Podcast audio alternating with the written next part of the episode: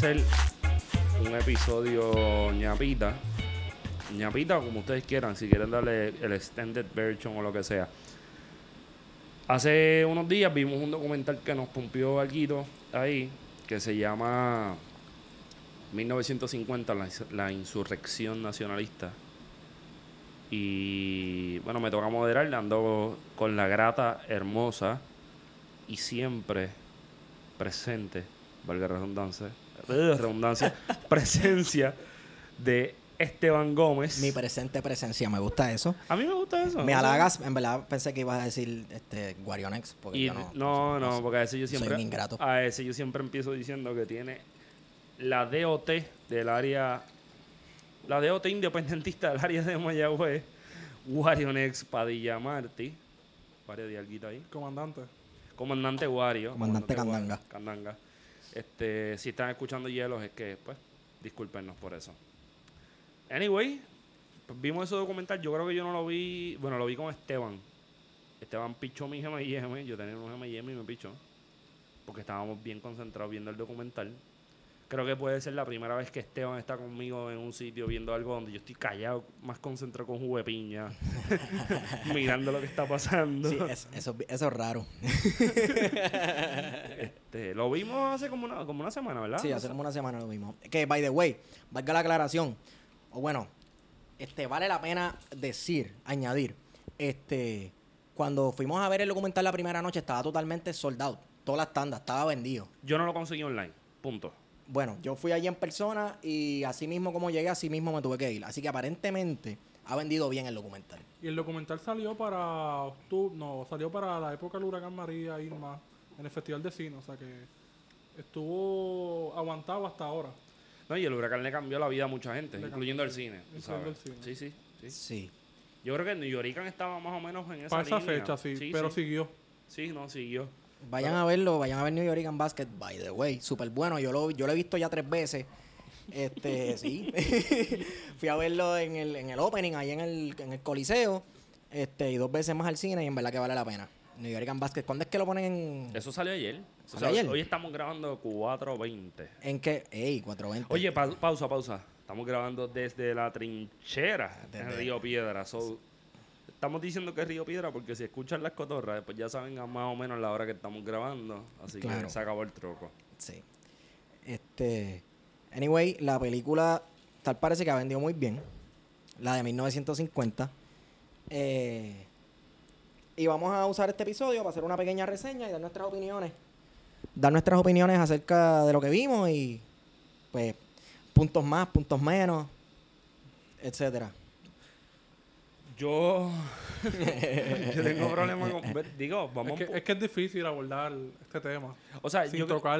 quiero que nos atrevamos a ser las personas menos historiográficas por un momento. Ay, coño, me llevé Quizás hablar de nuestra experiencia, Yo soy la persona menos historiográfica en todo momento. Está bien. nuestro conocimiento. O sea, voy a hacer el disclaimer, que en el disclaimer mío es que somos estudiantes de historia.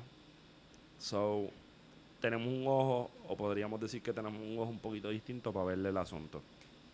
Para hacer ese disclaimer, ¿verdad? Por si acaso. Para que no digan a esta gente que se, lo- se cree que se lo sabe todo, que se yo. No, mira, en verdad nosotros pues, pues, más o menos tenemos un bagaje con este tema. Y de ahí, de este disclaimer que estoy diciendo ahora, pues yo lo dejo free for all, ustedes corren con eso y yo entro de vez en cuando. Pues mira, yo creo que sí, está bien. Yo creo que desde mi formación política, desde este, de esta línea nacionalista del Partido Independentista, pues el, el documental cumple su cometido. O sea, esa línea de apelar a la patria, al nacionalismo, a los sentimientos, pues sí, cumple su, cumple su, su, su cometido. Pienso que eso está bien, pero ahora estoy pensando en, ¿de quién es ese documental, Esteban? Ese documental este, lo dirigió José Manuel Dávila Marichal. Lo escribió José Manuel Dávila Marichal. El screenplay lo hizo José Manuel Dávila Marichal. y lo produjo, adivinen, José Manuel Dávila Marichal. Que eso, eso trajo, eso implica una serie de situaciones en cuanto a la calidad de la, del, del documental. Del final, del- de lo que salió Sí, del producto final. Este. Ya que en realidad que ya no es cuestión de contenido, son más bien cosas técnicas. Por ejemplo, yo no sé si fue la sala de cine, yo la vi en Fine Arts, este, y el sonido estaba horrendo. Los tiros de cámara. Los tiros de cámara, este, sí, algunos Ah, fueron vamos- como raros. va- Vamos por parte. Vamos por parte porque me gusta eso que está diciendo Esteban. la- Y perdón que te interrumpa, yo siempre interrumpo, yo soy así bien insolente. Pero me gusta eso porque en un documental histórico o historiográfico, vamos a hacer esa definición ahorita para más o menos- Historia oral. Vamos, sí, historia oral es la que hay. Se da, se le quita un espacio de posibilidades a que una persona emprenda el camino del diálogo. Es decir, tú estás entrevistando a alguien, pero la música está bien alta. Que eso fue una de las primeras cosas que Esteban y yo, que estábamos uno al lado del otro, nos dimos cuenta, como que había la posibilidad de escuchar a una persona que nos estaba diciendo algo que tenía un, vali- un valor súper brutal, histórico, de un tema que vamos, 1950 y la insurrección nacionalista, nadie sabe de eso en Puerto Rico. Pasó, pero se fue por debajo de la mesa. ¿Por cuánto? ¿Por 80 años, 90 años? No Sí. sé. Sí, este, me, me encuentro bien irónico que yo viendo un documental sobre el nacionalismo puertorriqueño, sobre una insurrección de nacionalistas, este, de gente que estaba resistiendo los avances de Estados Unidos y la americanización del país, yo haya tenido que leer en muchas partes los subtítulos en inglés para entender lo que ellos estaban diciendo en español. Sí, cierto. Yo lo- los voy a defender en, en la medida que estoy consciente que el tipo de documental que ellos crearon no es para no es para el pueblo puertorriqueño. O sea, eso está buscando otro mercado, Sí, eso está apelando a... Vamos a poner- si me voy en esa línea, puede ser que esté buscando Chicago, puede ser que esté buscando Nueva York, puede ser que esté buscando el mundo entero. O hay una cuestión del de, el lenguaje, de los subtítulos específicamente. Los diasporicans. Puede ser que sea con los diasporican, pero... Y que apela a un nacionalismo de esa diáspora. Sí, que- que es sí, simpatizante. sí, sí, sí, estoy, estoy contigo, co- coincido con eso. Y pues yo pienso en eso. Pienso que lo- podemos picharle a eso un poco. Porque para mí los, los subtítulos en, en Pocahontas no cuadran con lo que decía. Bueno, habiendo este superado lo del audio, que en realidad pues nada, uno se ajusta, lee de vez en cuando los subtítulos en inglés cuando no entienda, ni modo. Yo los leí todo el tiempo, pero está bien. Soy Sí, yo. Este lo que dijo Wario de las tomas de cámara también, este se notó ahí que como que las tomas eran media raras. No sé, tú me dices, Wario. Sí, no, la- las tomas estaban un poco mal realizadas. Se notaba que solamente había una persona grabando, o sea que seguramente era el documentalista nada más. O sea que en producción solamente era una persona que básicamente hizo todo el trabajo. Y fuera de ello, lo otro que me causó, me causó problemas fue la narrativa en cómo se montó el documental completo. O sea, no estoy diciendo que no hay que verlo, hay que ver el documental. Hay que verlo. Eh, el documental este, está bueno. Desde, desde mi crisol quizás historiográfico y quizás de, de- de- de nosotros, ¿verdad? Que tenemos este, este bagaje, pues tiene unos problemas en, la, en cómo se montó, ¿verdad? Quizás se montó de una forma, quizás didáctico, lo más simple posible, pero faltan muchas cosas, mu- muchos detalles históricos que se omitieron en el documental y yo creo que por ahí podemos llevar la discusión, no sé, no sé qué piensan. Vamos a darnos rewind. Y nos vamos por el principio. No es tan difícil. Nos vamos por el principio. Yo quiero tirar esta línea y es que en múltiples ocasiones, de esos primeros quizás 5 minutos, 10 minutos, se intentó condensar. Un repaso histórico. Sí, de- Como diría Francisco Escarano, cinco siglos de historia. exacto. Él hizo 5 siglos de historia en 300 páginas. El único que ha hecho algo así es Fernando Pico. Pico, sí. Pico. Pico, yo no creo en nada, pero donde quiera que estés, te queremos. Métele así. cabrón. Anyway, lo que a mí me molesta es que el principio, por lo menos a mí, yo creo que lo conversé con Esteban hacia vuelo de pájaro, eran bullet points. Sí, eran bullet points. De 1493, brinca a Una cronología ahí al 1898. garete.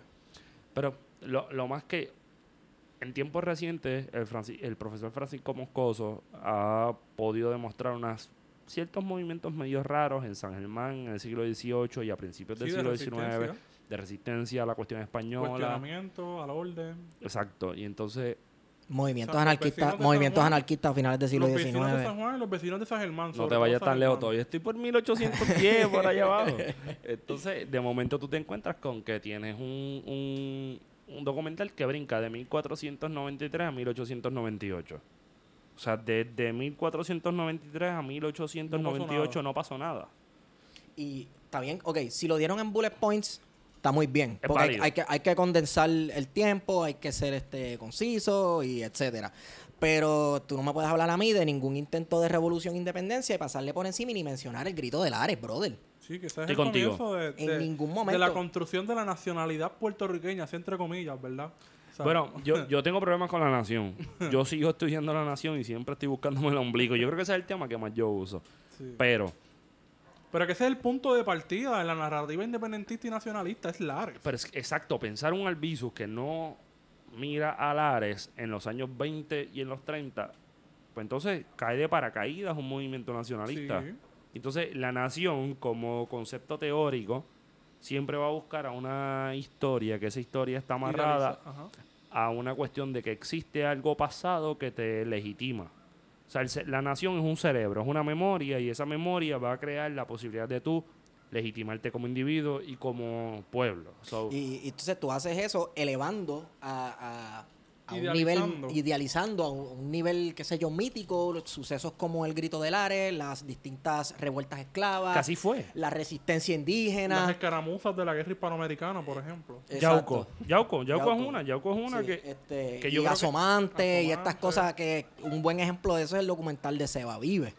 Que ellos se van en ese viaje, ese docu- bueno, otro día lo vemos y nos sentamos aquí a hablar de ese Oye, documental. estaría porque está súper bien duro. Está vigente ese documental. Sí. No, siempre. se- hello, desde que la gente comenta en la parte de abajo de los medios de noticias en, en internet, créeme que está vigente. Entonces, pues, este... Yo creo que, yo, mira, yo quiero darle un poquito fast forward porque esto va a ser, es la ñapita, esto no puede ser una hora de Sí, no, discusión, claro, claro. que nosotros le metemos una hora ¿Por qué no- cómodo. ¿Por qué no hablamos de la narrativa del Que documental? me gusta la narrativa, pero también me gustaría meternos en los personajes. O si le metes a la narrativa un rato, nos vamos a los personajes después, ¿qué tú crees?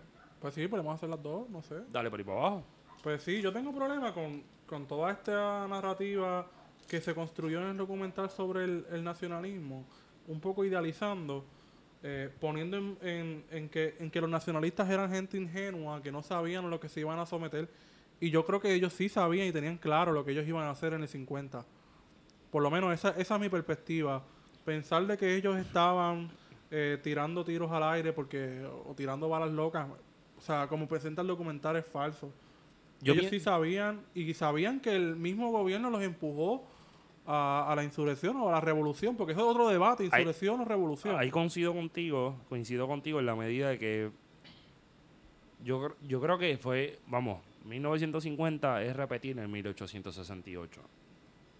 Sí, La gran diferencia era que pues en aquella época la pistola no te mascaba las balas porque había que picarle los brazos a la gente a machetazo. y el contexto naturalmente porque en el 68 no habían partidos políticos, te tenías que organizar en cédula este secreta, ¿no? Sí, Clandestina, clandestino, claro. clandestino. clandestinas y en este momento había todo una, por así decirlo, un legalismo, una, un espacio eh, restringido, ¿verdad? Por la ley de la mordaza, o sea, ya había un contexto en que ya había comenzado la represión desde el 47-48 y que estaban ocurriendo una serie de reformas en Puerto Rico con la ley del gobernador electivo en el 47-48 en el que es la, es la reforma más trascendental que se hace en Puerto Rico, no es el ELA, es, es, el- es la elección del Difiero gobernador. contigo, Wario, la reforma más importante y Después de la ciudadanía. Gracias, está bien. Después de la ciudadanía es la gobernación, o sea, el no es nada. Está bien, pero eh, estoy empujando la tesis para acá. Sí, sí, no, pero Pero Bueno, yo, yo iba a decir las primeras 936 de Puerto Rico, la cédula de gracia de 1815.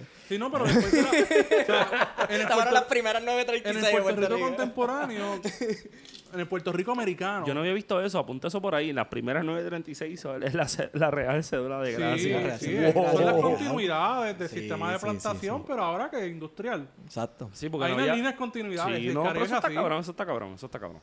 Mala mía la gente que no le Sí, no, gusta es que, que- nosotros hablamos malo, pero es que es lo que sale, mano. Y que hablamos de todo a la misma vez.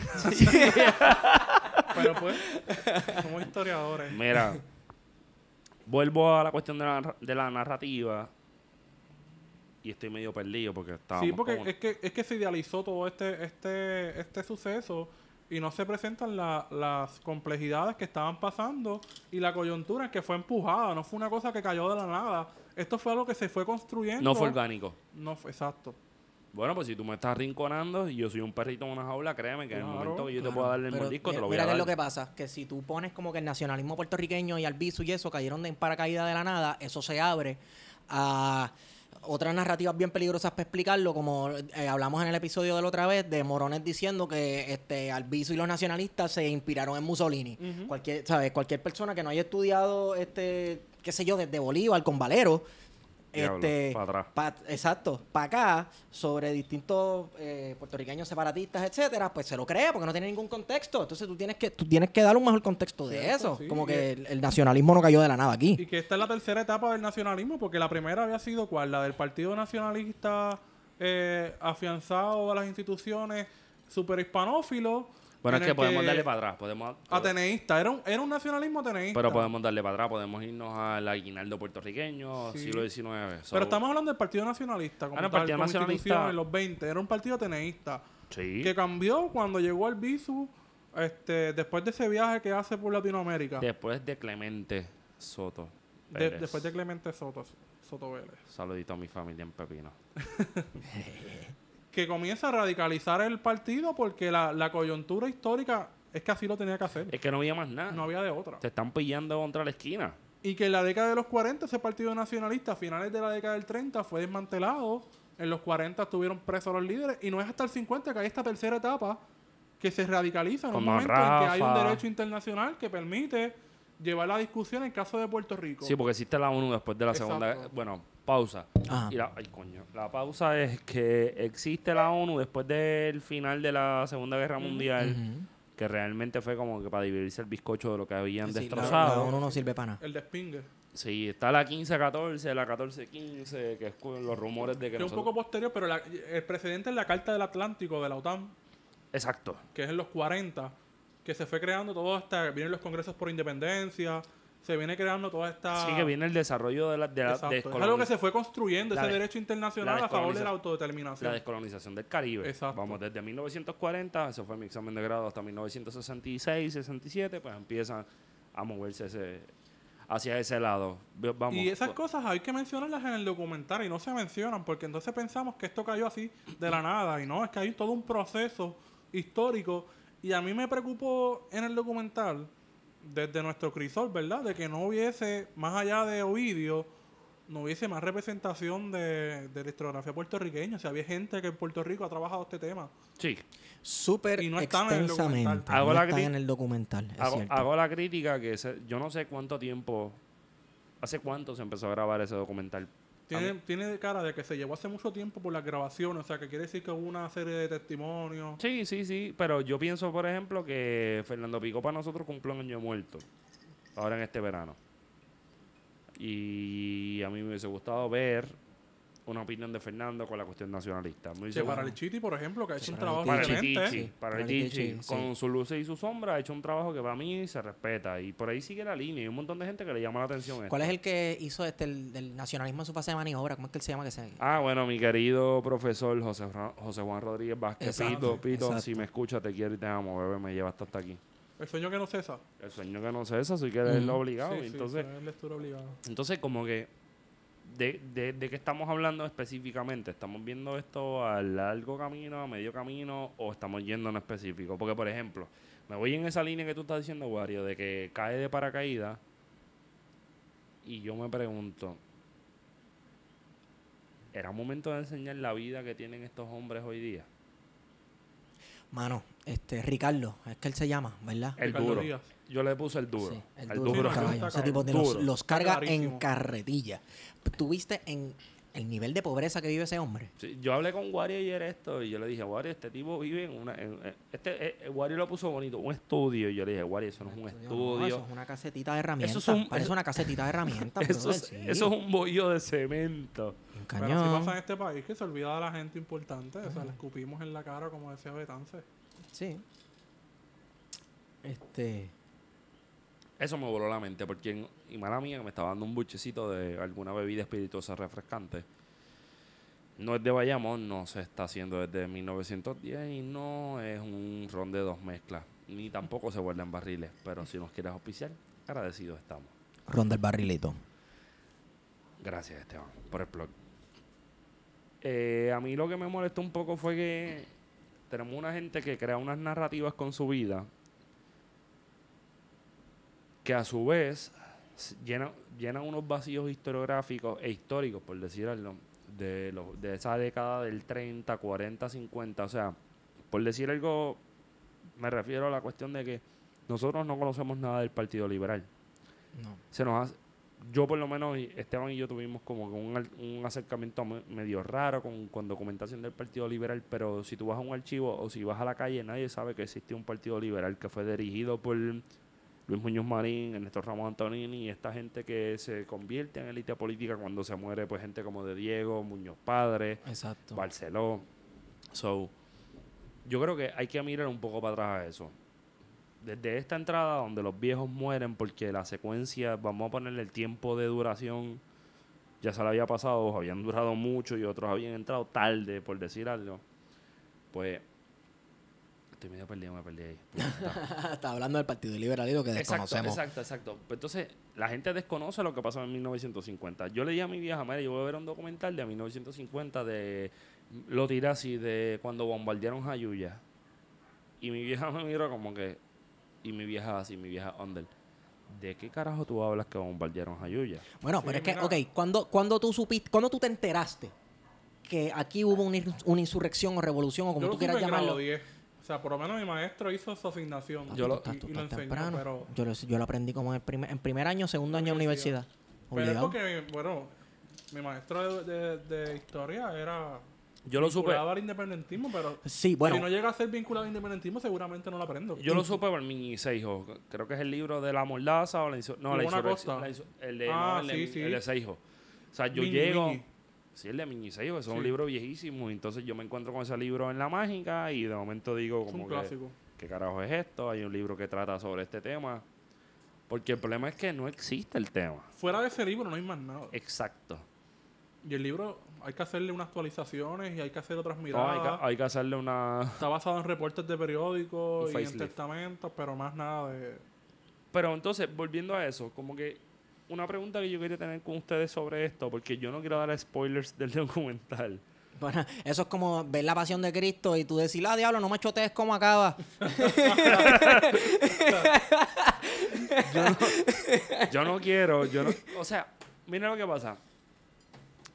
Independientemente de lo que pasó, si me gustó o no me gustó, que no lo voy a hacer público ahora mismo. Yo lo hago público, a mí me gustó. Gracias, Esteban.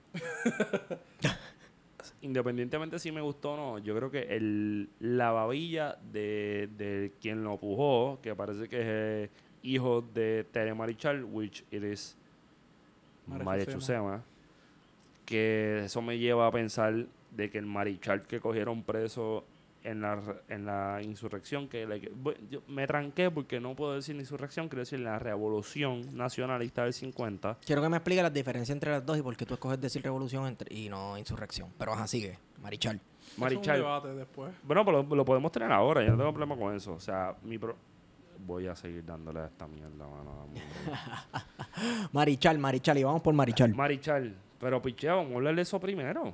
Ok, el documental se llama La Insurrección Nacionalista. ¿Por qué tú piensas que es una revolución y no una insurrección? ¿Qué es lo- la diferencia entre ser un insurrecto y un revolucionario? Depende de quién lo construya, brother, porque en Yauco, un corillo de gente financiado a las armas por un personaje que yo trabajo en mi tesis que se llama Vicente Barbas Capó, se fueron en verano de 1898 a tratar de buscar la independencia de Puerto Rico. De eso no se sabe mucho.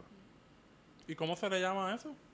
La intentona de Yauco. Que ahí se hace famoso o infame, por otras razones también, el eh, Águila Blanca. ¿verdad? Exacto. Eh, supuestamente Exacto. Exacto. Y el uso de la bandera puertorriqueña. Sí, que Manatí, La de la Junta Yauco, Revolucionaria de Nueva York, porque hay dos banderas puertorriqueñas, que es la de Lares y la de la Junta Revolucionaria de. Nueva York. A mí me gusta más la de la. La, de la, A la del área A mí me gusta la de Lares, pues se parece a la de República Dominicana. y, se y a la de Chile. Y so, tenemos hay- más conexiones con Dominicana que con Cuba, pero vamos. Sí, Sí. De, un, de un pájaro las dos alas, dicen. Pero- Dijo, Ah, dijo, pero dijo, dijo es Laura Natel que en paz Dominicana, no descanse Cuba, o sea. un shot a un palito aquí a nombre de Laura Natel. Laurita, donde quiera que estés, Vega salud. Baja, la Yupi, estamos en la casa. Vamos a meterle. Anyway. De hecho, y eso nos lleva a la discusión del documental. Insurrección o revolución. ¿Qué es una insurrección y qué es una revolución? Porque eh, da la impresión que una revolución es la que gana. La revolución Sí. rusa, la revolución cubana. Insurrección se ve más como un, levanta- un levantamiento fracasado. Fracasado. Estoy contigo, Wario. Estoy contigo. Y yo creo que la gente de estos ocho municipios que se levantaron, que las comunicaciones no le dieron el break y que el gobierno los tenía Acechado y habían Ah. chotas y bendito, normal. By the way, el chota de Lares fue parientes de quién. un tal Calixto Romero Togores. Y si te suena la palabra Romero o el apellido Romero, ya sabes de qué estamos hablando. Así que nada, le decía Marx, la historia se repite dos veces, primero como tragedia y después como farsa. Como falsa. La farsa fue en los 80. Mira, cuidado con...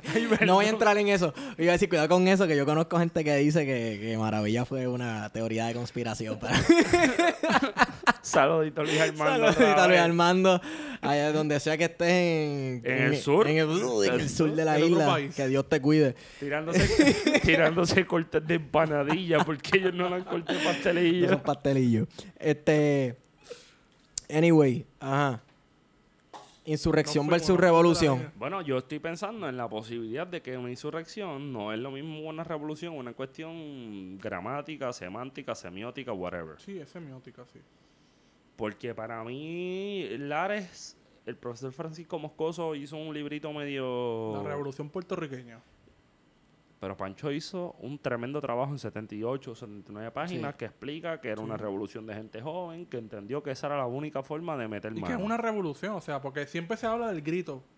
Y el grito se minimiza como algo que fracasó porque eran los intentones de los... Pero ¿y el grito en aquel Yara? tiempo... Ah, El grito Yara, ¿nos llevó a algún lado? exacto. ¿Llevó a alguien a algún lado? No, el grito de Yara no. A mí me... Que puede ser una línea por la que la estamos viendo, pero nos podemos ir un poco más Sí. lejito de lo que tenemos que discutir. So, los de ustedes dos, yo tengo que hacer una parada de emergencia. Anyway, revolución versus Yo creo que sí, que es una revolución. O sea, el hecho de que se haya... O sea, una revolución no implica que todo el país tiene que participar.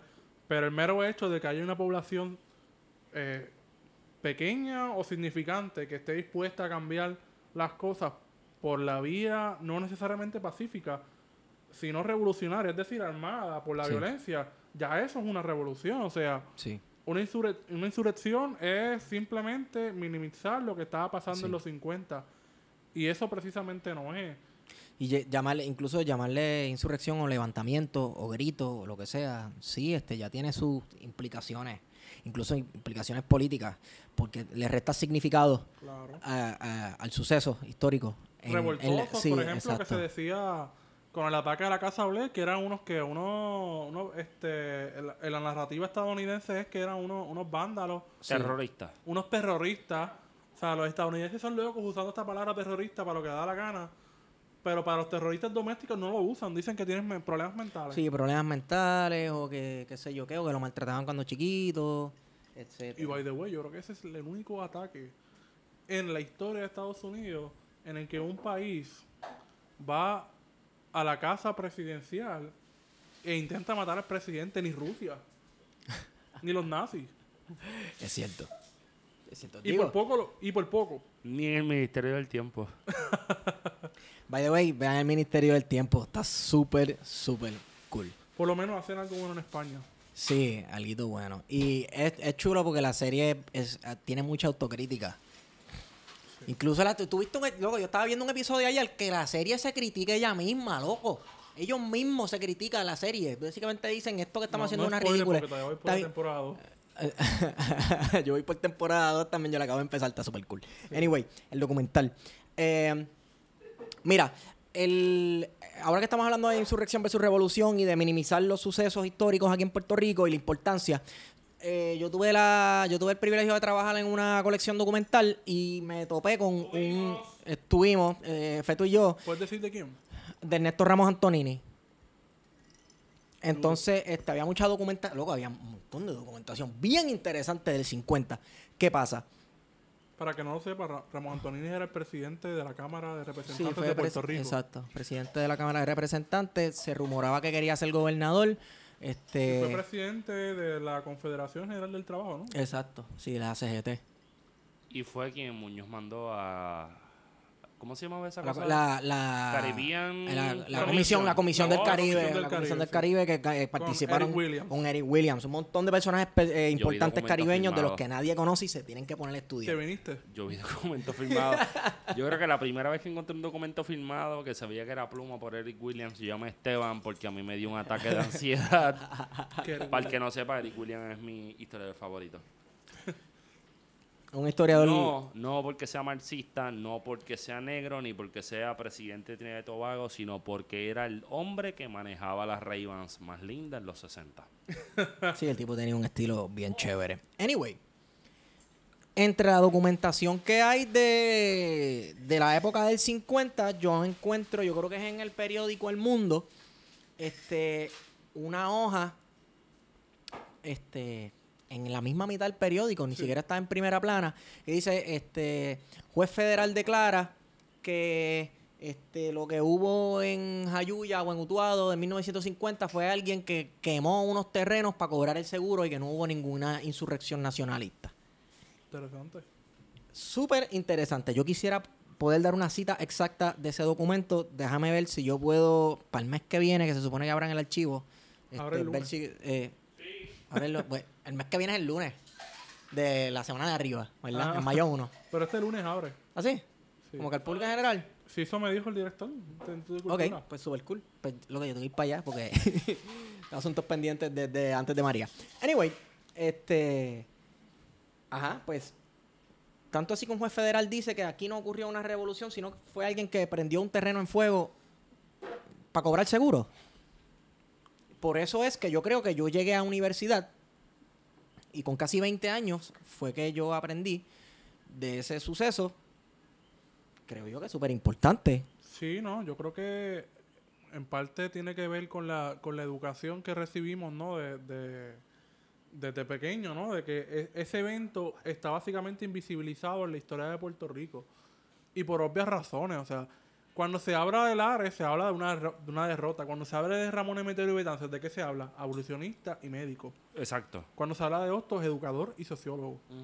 Y esto es una construcción a favor del colonialismo, de que en Puerto Rico no hubo un momento, eh, no, no decirlo glorioso, sino que un momento en que hubo resistencia y que hubo gente que se opuso al régimen colonial y que cuestionó. Eso en Puerto Rico, en la historia oficial, cuesta. Y la historia oficial es la que se enseña en las escuelas. Y a la historia Pero ahora los libros que hay son bastante críticos, ¿verdad? Pero Pero a la historia oficial le en los cuesta. 60 y los 70... A la historia oficial le cuesta mucho. Y esto es mi único puntillazo contra el documental. Sí. Decir que Luis o José Luis Muñoz Marín, Sí. con el consentimiento de la Casa Blanca, uti- utilizando la Air National Guard, Como comandante en jefe de la Guardia Nacional. Bombardeó, bombardeó Jayuya, Utuado, Villalba, Ciales y Adjuntas. Cierto, él, es el goberna- él era el gobernador de Puerto Rico en ese momento, así que la orden le tocaba a él darla. Claro, Le y tocaba a pasó. él decir que sí. Y pasó, y yo me pregunto por qué no, no hablaron de eso. Mira, una, otra de las cosas que tampoco se habla en el documental, yo que vengo del oeste, vengo de Cabo Rojo, casi nada. Tener ganas de decirlo, yo lo sé. sí, yo lo es, sé. como, es como Luis Armando cuando... El sur. el sur, el sur, la sureñidad. tenemos que decirlo. ¿Cómo tú sabes que alguien es del colegio o es de Ponce? No sé. Porque lo dicen. Rápido, eso es lo primero que te dicen. Como soy, Mayagüez- soy vegano, soy vegano y crossfitero. En Mayagüez, en la calle San Juan, empezó también la revolución. Esto es un hecho que se menciona. No, en Mayagüez también hubo un levantamiento. Pero en Mayagüez también hubo unos enfrentamientos que terminaron en la finca de los cruzados, eh, montaña arriba de, de Mayagüez, con un enfrentamiento entre la policía. Un suceso que se minimizó, pero en su momento estuvo involucrado el papá de Rafael Cancel Miranda, dueño de una mueblería en, la, en el área. ¿Cómo se llama esa mueblería? Desconozco ahora mismo. Dime que no era Minguela, pero dale, síguelo. Sí. Pero que la calle San Juan de este de, de Mayagüez, en el mismo casco urbano de Mayagüez, fue que comenzó todo este proceso de insurrección o rebelión o revolución, como queramos decirle, que terminó en la finca de los cruzados, de la familia de los cruzados. Los cruzados todavía siguen vivos. eh, son una familia, la mayoría son profesores ahora mismo en la Universidad de Puerto Rico en Mayagüez. Pero que todavía se sigue re- eh, ese 30 de, de, de de octubre, se sigue retomando la, la ir allá arriba a conmemorar los sucesos de la finca de los cruzados. Ahora me estoy yo enterando de eso, porque yo jamás he sabido de un evento aquí que conmemore los eventos de 1950. Yo de hecho llegué a ir hace como dos años a Jayuya por iniciativa de Heriberto Marín a la conmemoración de, de- de lo que él llama la revolución de, de Jayuya, que también podemos llamar la, la- la revolución nacionalista del 50. Oye, que by the way, Heriberto Marín es un viejito hermoso. Sí, sí. ¿Se conserva? Que sí que se conserva. Se conserva. Oye, y cuando chamaco era un galán mucho, también. Oh, sí. De bigotito. Oye, bueno, yo quiero pichar. Nos quedan pocos minutos para terminar esto. Sí, pues esto es una ñapa. Nos quedan esto es cinco una minutos. ñapa, esto es una ñapa. Ricardo Díaz Díaz, donde quiera que esté, si está en la vida terrenal Está o es. Ese Gracias. tipo las carga cabrón, en mano. carretilla, caballo. Luego, yo no puedo Ese entender tipo que. es un duro. Yo, cuando estoy viendo el documental y hablamos de que no habían spoilers, digo que no era que no iba a haber spoilers, hay spoilers con cojones. Ver a alguien decir que le dan cuatro perpetuas y 84 años naturales y no se quitó, para mí eso es algo de respeto. O sea, Ricardo no merece una calle, un parque de pelota, una cancha de básquet o una escuela. O sea, Ricardo merece un espacio dentro de la historiografía puertorriqueña. Alguien Claro. se atrevió Yo no conocía la historia de él hasta ese día. no, ni yo tampoco. Y la vieja de él que van a la casa y preguntan dónde están tus hijos y tu marido. Pero es otra cosa que temo- podemos criticar. O sea, tú conoces la historia de Rafael Cáncer Miranda, de Albizu, y hasta de Heriberto Marín. Sí. Pero fuera de ellos, tú no conoces a más nadie. O sea, y eso está cabrón. Ah, conoces la historia de Blanca Canales también. Y, Y, de Grelis eh, Torresola. y de, y de- sí, de, Y de la. pero este, hasta ahí. De ella solamente conoces un poco. No, no, no. ¿Cuál es la otra? Ah, la que, la fue que la disparó, la que le disparó la- a Truman.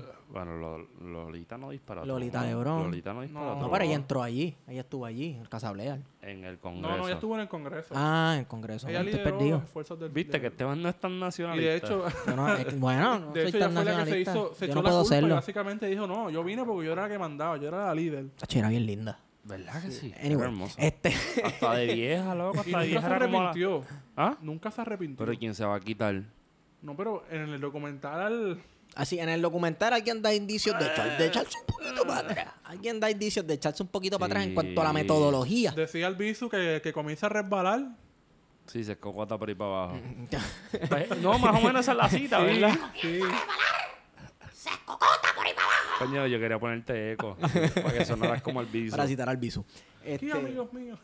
mira. Una lucha. Este, bueno, nos quedan cuánto? Nos quedan tres minutos. Para ir cerrando, yo recomiendo que vayan a ver el documental. Este, si usted es como yo, que le gustan los recuentos épicos y que le gustan cosas como El Señor de los Anillos, de batallas épicas. Pues eso no y es. esto- sí, claro que sí, loco, sí, lo que tratan de rescatar. ¿Tú crees que no? cumple esa narrativa Cumple. nacionalista Y ponen, de- loco, sí, sí, lo cumple. Mira, vamos a comparar, que esto es bien idiota de mi parte, pero ajá, no me importa. Compara al Bisu con, con un personaje de Lord of the Rings. Él es Aragorn, loco, de Return of the King. Tú sabes, el personaje mítico. Eh, yo creo que misti- mistifican un poco al Bisu como, como tiende a ser el nacionalismo puertorriqueño. Está, idealizado. Queridos radio escucha o podcast escucha o lo que sea, yo voy a hacer el sonido de cuando Esteban dijo eso.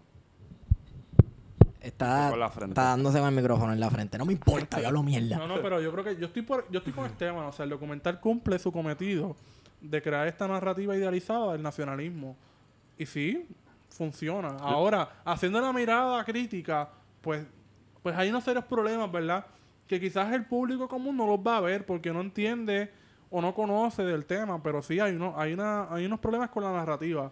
Pero en cuanto al nacionalismo y de idealizar la revolución o la insurrección, sí cumple su cometido. Y eso está, eso está chévere. Mira, yo voy a cerrar con esto. Pero hay que ser crítico. Voy a cerrar con esto y, o sea, cierro. Me van a dejar. No el- tenemos que estar de acuerdo. No, no, gordo, eso es lo que me gusta. No, no, bien cojonado. no, mano, no. Para mí el documental, Comunista.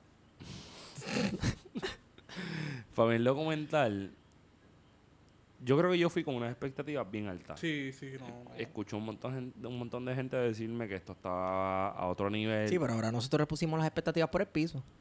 Pero yo pienso, yo pienso que en la medida que ese documental abra una discusión que no existe del nacionalismo de los 50 y de la actualidad, pues estamos O sea, ahora mismo, el hecho y de... vincularlo con el asunto de la Junta de Control Fiscal como en efecto hacer documental. Está Exacto, cabrón. exacto. Pero si yo me estoy sentando ahora mismo con ustedes a discutir este tipo de documental, este tipo de temas, significa que ya empezó una discusión que Sí, creó ese documental. No, la creó- no solamente es necesaria, la creó ese documental. So, si la creó ese documental, yo pienso que aun con sus luces y sus sombras Sí. cumplió con su, con su cometido, que era hacer una discusión. O sea, podemos hablar de que al principio le faltó esto, le faltó lo otro, que está súper hardcoreoso pensar que hay gente que luchó por la, por la patria puertorriqueña, whatever that means. Tú y tus problemas. Tú tienes más problemas de identidad que yo, no me jodas. No, mano, pero whatever that means.